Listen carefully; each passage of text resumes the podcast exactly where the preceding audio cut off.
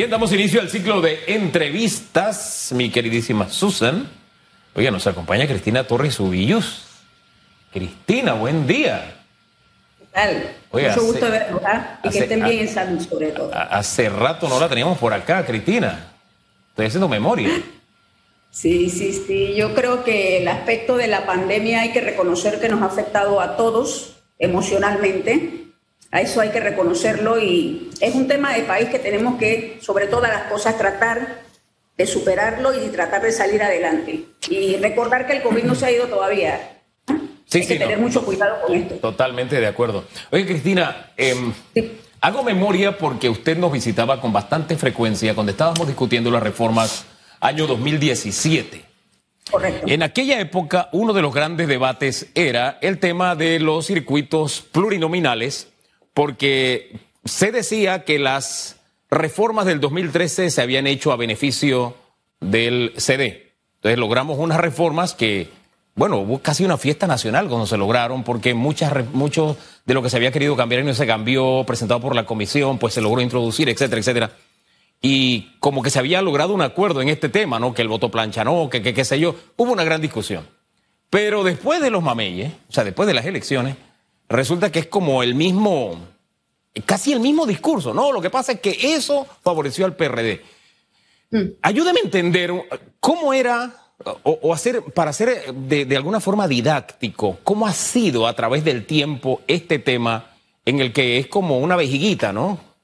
Sale después que te pones los zapatos y no, ya me curé, te pones los zapatos, te vuelve a salir la vejiguita.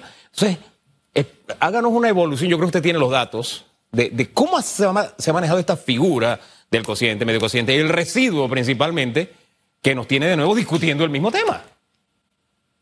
Sí, buenos días. Eh, a ustedes ante todo y me alegro mucho, porque si estoy viendo es porque han pasado la pandemia hasta ahora, ¿verdad? Me alegro de corazón igual con sus familias. Mire, sí, en efecto, eh, este tema de las reformas electorales no hay que disminuir jamás, que es un tema que siempre va a levantar demasiadas pasiones.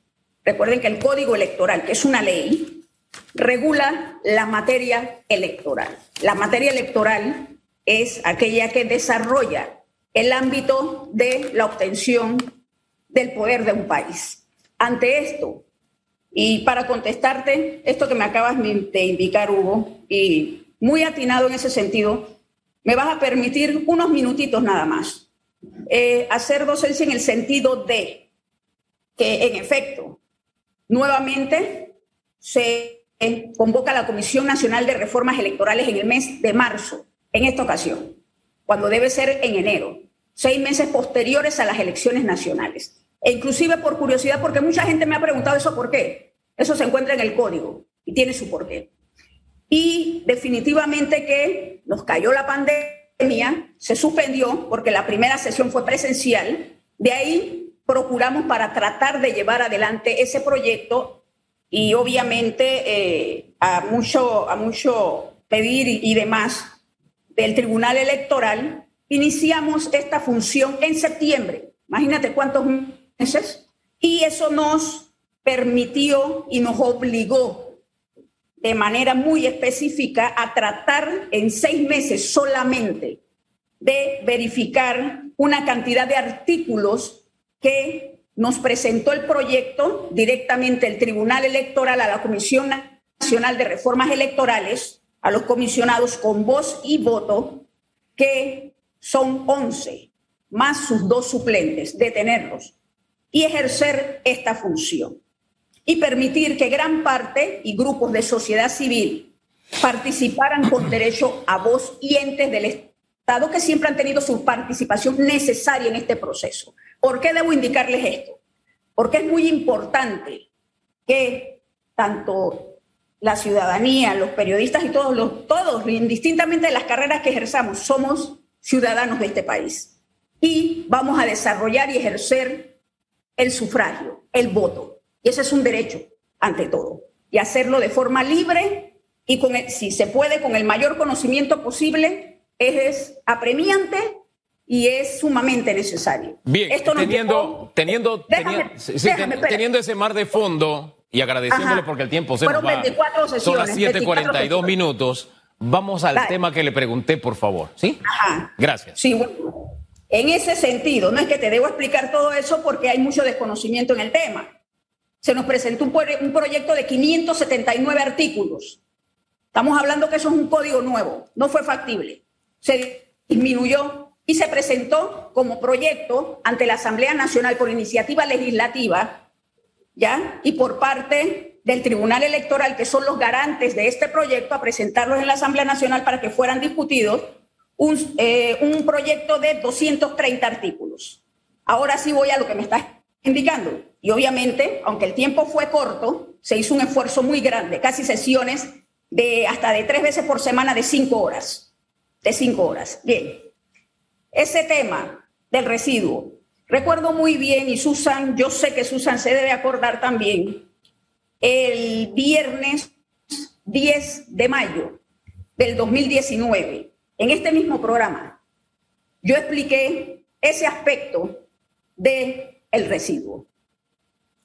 Estábamos en la Junta Nacional de Escrutinio acompañando esa gestión de salvaguardar de que todo el proceso de recepción de actas, de conteo de votos para el presidente de la República fuera de la manera más transparente posible y la ciudadanía tuviera la información correcta. Yo estuve ahí en todo momento, toda la semana, toda la semana.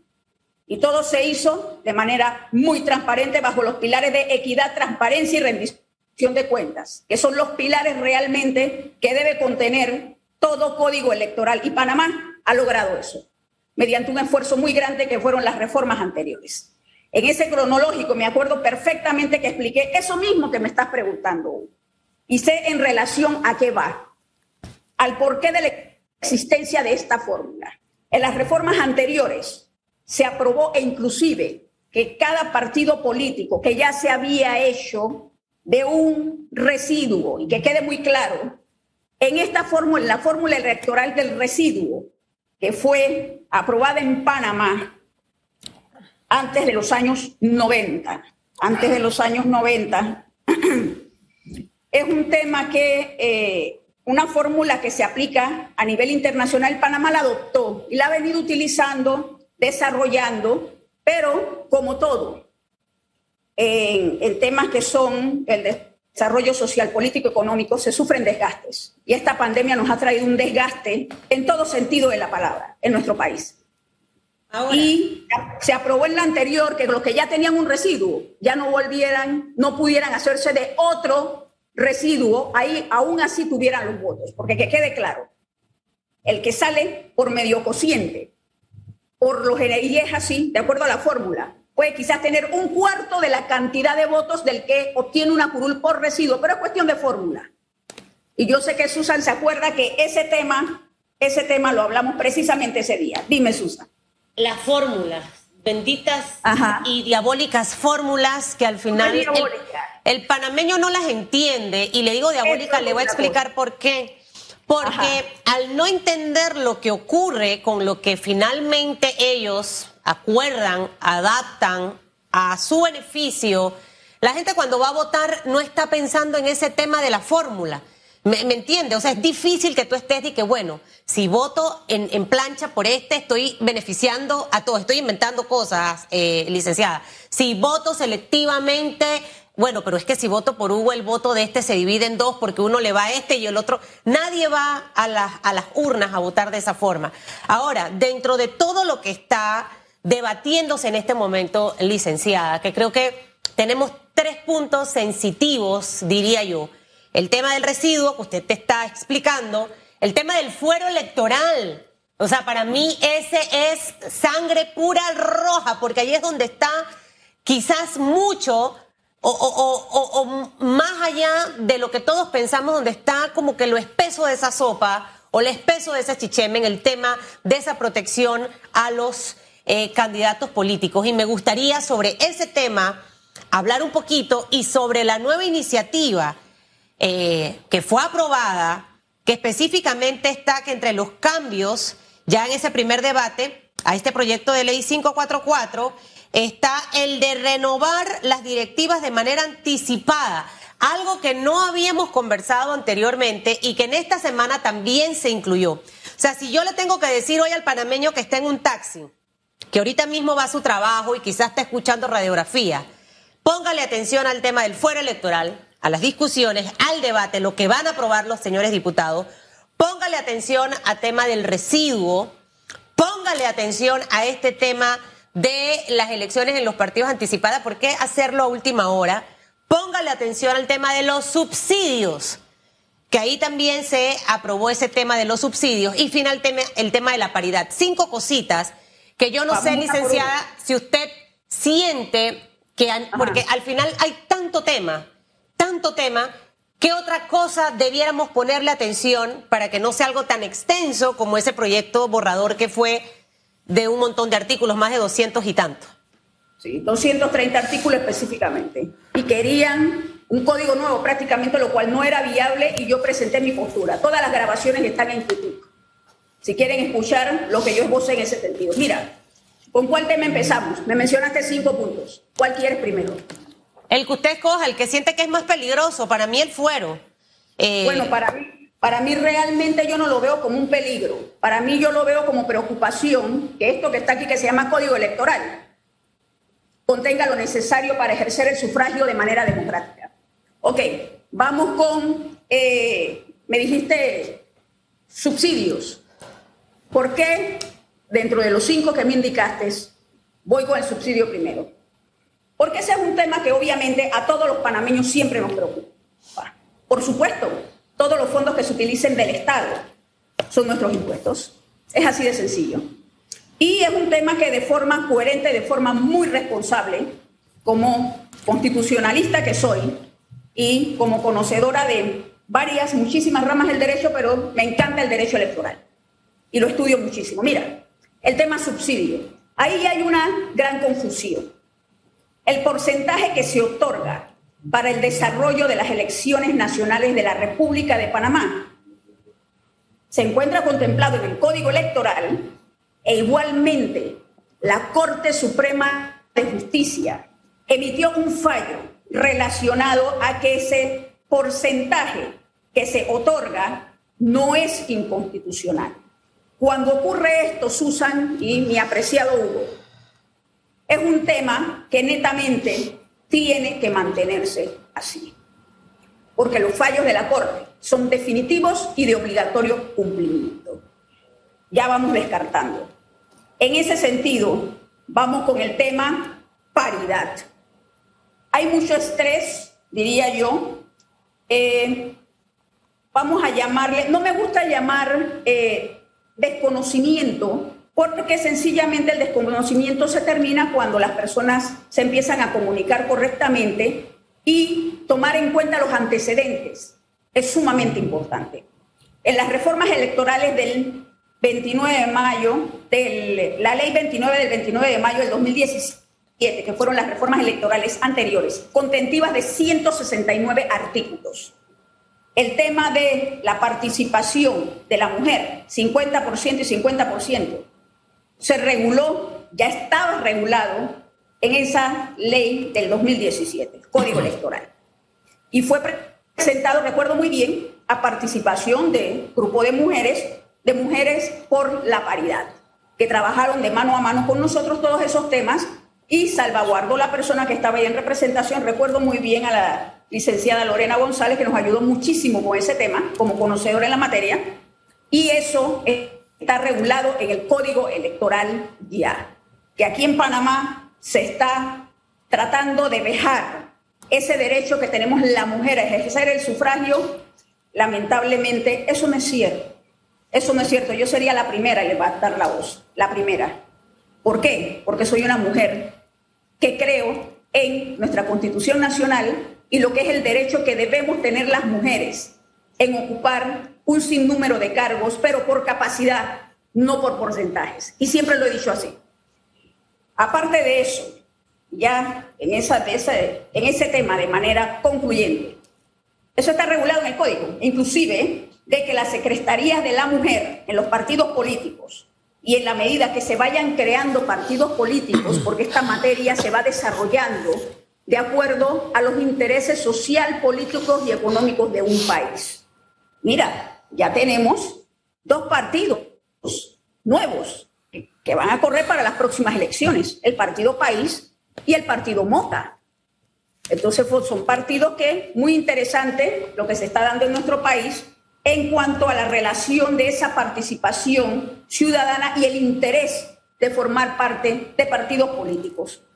Y aquí en Panamá, de acuerdo a las reformas constitucionales, a, las reformas electorales, tenemos pendientes las constitucionales cuando se den. ¿Ya? Eh, precisamente por esa disminución del porcentaje de obtención de firmas para inscribir partidos políticos, crear partidos políticos nuevos y para correr por cargos de libre postulación, se disminuyó ese porcentaje del 4% al 2%, regulado precisamente en este código electoral ya.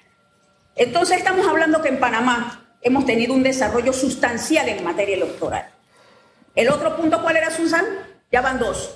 Subsidio, paridad, fueron el tema de anticipar las elecciones para la Junta Directiva de los partidos políticos, que fue uno de los últimos cambios aprobados. Ok, bueno, vamos a tocar ese, ese puntito de manera, em, yo diría que atenta, atenta a todo cambio que se ve. Hay que estar atento, no que atenta contra algo. Hay que estar atento a cuáles van a ser las discusiones en sí entre la representación que tienen los partidos políticos dentro de la Asamblea Nacional, toda vez que esta es la comisión de gobierno, pero solamente está conformada por nueve diputados.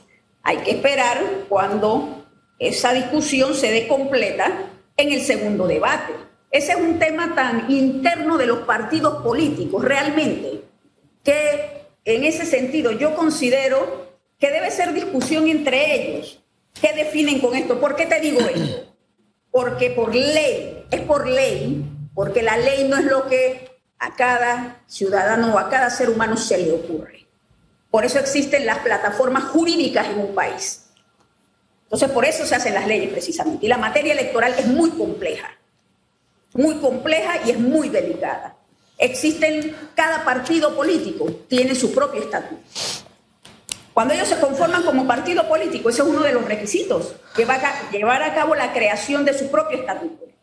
Y frente a esto, obviamente, ellos tendrán que definir qué es lo más conveniente para ellos internamente, porque esas son elecciones que llevan los partidos internamente para definir hasta sus hojas de ruta de operatividad y funcionamiento.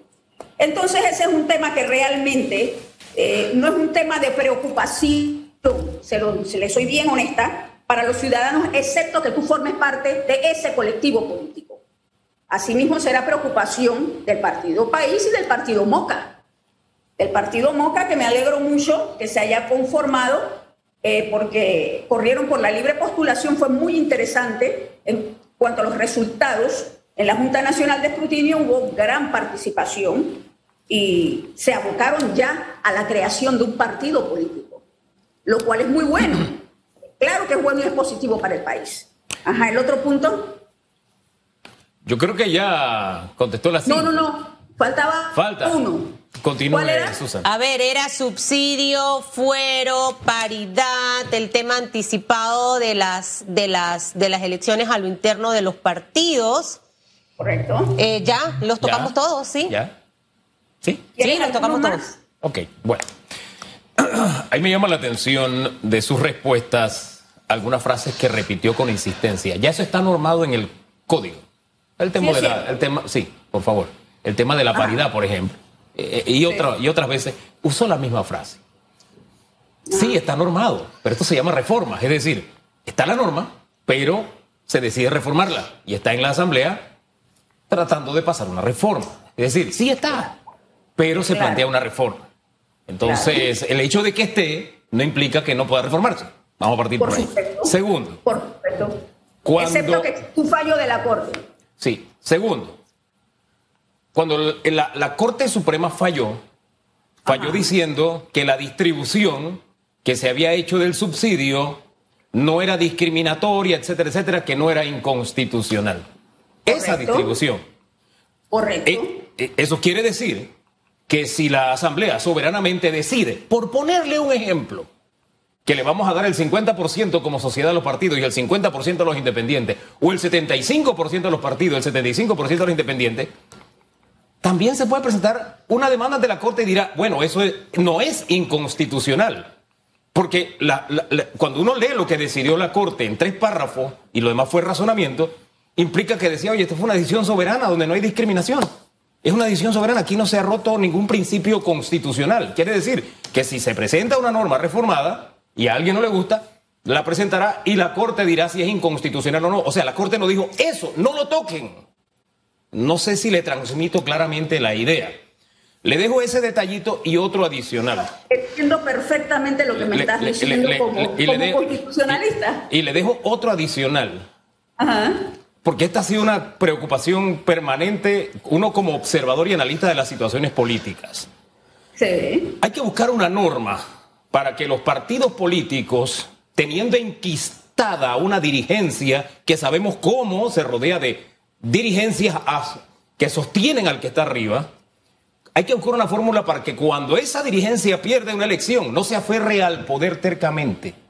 En otros países más maduros, lo primero que hace el derrotado es decir, aquí está el partido, ustedes pongan en orden, y a veces el partido decide, ¿sabes qué? Tú te quedas porque tú eres la garantía para la siguiente elección. Pero en Panamá no. En Panamá comienza un pugilato que es desgastante entre el que perdió, que es un derrotado, y que no le da la oportunidad a los partidos de renovarse. Yo no sé si eso se debe hacer a nivel de código, yo no lo sé. Pero ese es como una. Es como el tema del, residuo. Es, es, la vejiguita que sale después de las elecciones siempre. Siempre, siempre. Son como temas recurrentes en los que de alguna forma, en algún momento, tendremos que ponernos de acuerdo. Bien, son reflexiones de acuerdo a sus respuestas. Ahora le voy a una pregunta. Esta historia de la Comisión Nacional de Reformas siempre también tiene e, este tipo de, roces. A veces ha sido más enconado, a veces no. Yo quisiera saber si usted tiene un registro del porcentaje de reformas que por lo general pasan. Porque si la memoria no me es infiel, y puedo estarme equivocando, nunca se ha pasado el 100%. O sea, siempre se pasa un alto porcentaje. Y si usted maneja esa cifra y nos ayuda para tener más transparencia, no de lo que está pasando ahora, sino que, como al principio le decía, nos hicieron una historia de cómo ha variado el, tema del residuo, el cociente y medio cociente, que no la pudimos hacer lamentablemente. Eh, a ver si tiene ese dato y nos lo suministra, por favor. ¿Cómo no, Hugo? ¿Cómo no? Lo del tema de los fallos de la Corte. La respuesta que les di, se las di como constitucionalista que soy. ¿Sí? Con 30 años de ejercicio en mi profesión y de conocimiento amplio en todos los temas inherentes al derecho. Mira, todo lo demás que me esbozaste en cuanto a la Comisión Nacional de Reformas Electorales es un punto muy interesante que fue con el que traté de iniciar la entrevista y que vale la pena hacer alusión a lo que estás manifestando. La Comisión Nacional de Reformas Electorales por primera vez entra a ser regulada como parte del código electoral producto de las reformas anteriores, porque antes de esto solamente existía por decreto, pero sí funcionó y se ha funcionado hasta ahora. Claro que sí, se ha funcionado. Y hay que recordar que la Comisión Nacional de Reformas Electorales no es una corporación legislativa, porque cada ente del Estado, cada poder del Estado, de acuerdo al artículo 2 de la Constitución Nacional, tiene sus funciones específicas de acuerdo a la Constitución Nacional.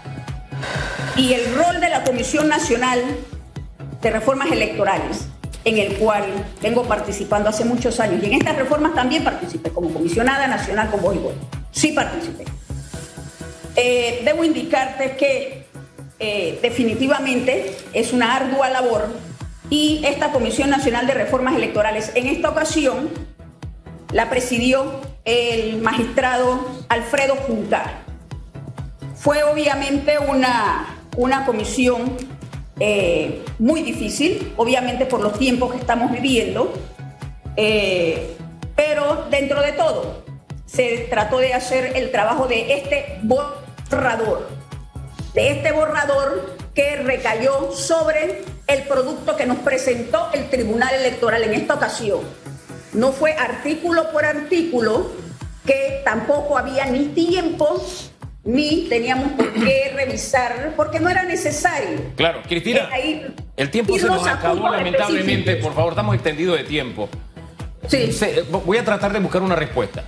Bueno, usted como comisionada se siente satisfecha de lo que ha pasado ya en primer debate? Se siente 15 segundos. Bueno, como jurista te voy a contestar. Sí. Ok, gracias. el rol, espérate, espérate, el rol de la Asamblea Nacional es llevar a cabo precisamente la revisión de ese proyecto que presentó el Tribunal Electoral. El Tribunal presenta y se discute en la Asamblea. Sigue su procedimiento jurídico contenido en la Constitución Nacional. Yo soy jurista, Hugo. Sí. Gracias. Cristina Torres Ubiñuz por orientarnos esta mañana. Yo creo que al final lo que va a salir de allí es donde tenemos que estar pendiente. Como yo le, yo le decía ayer a una amiga, tú, yo desconfío de todo el mundo. Yo desconfío hasta de Hugo. Es parte de él, sí, no pele el ojo ni se espeluque. No es que yo lo sé. Entonces, bueno, porque yo soy así de desconfiada. Entonces, ¿a, qué, ¿a dónde voy? Hay que desconfiar de lo que está pasando en la Asamblea. Usted no se confíe de esos señores y señoras, de verdad. Se pueden sonreír, lo pueden saludar, muchas cosas. Pero siempre hay una intención detrás de algo y ahí es donde tenemos que estar muy pendientes todos.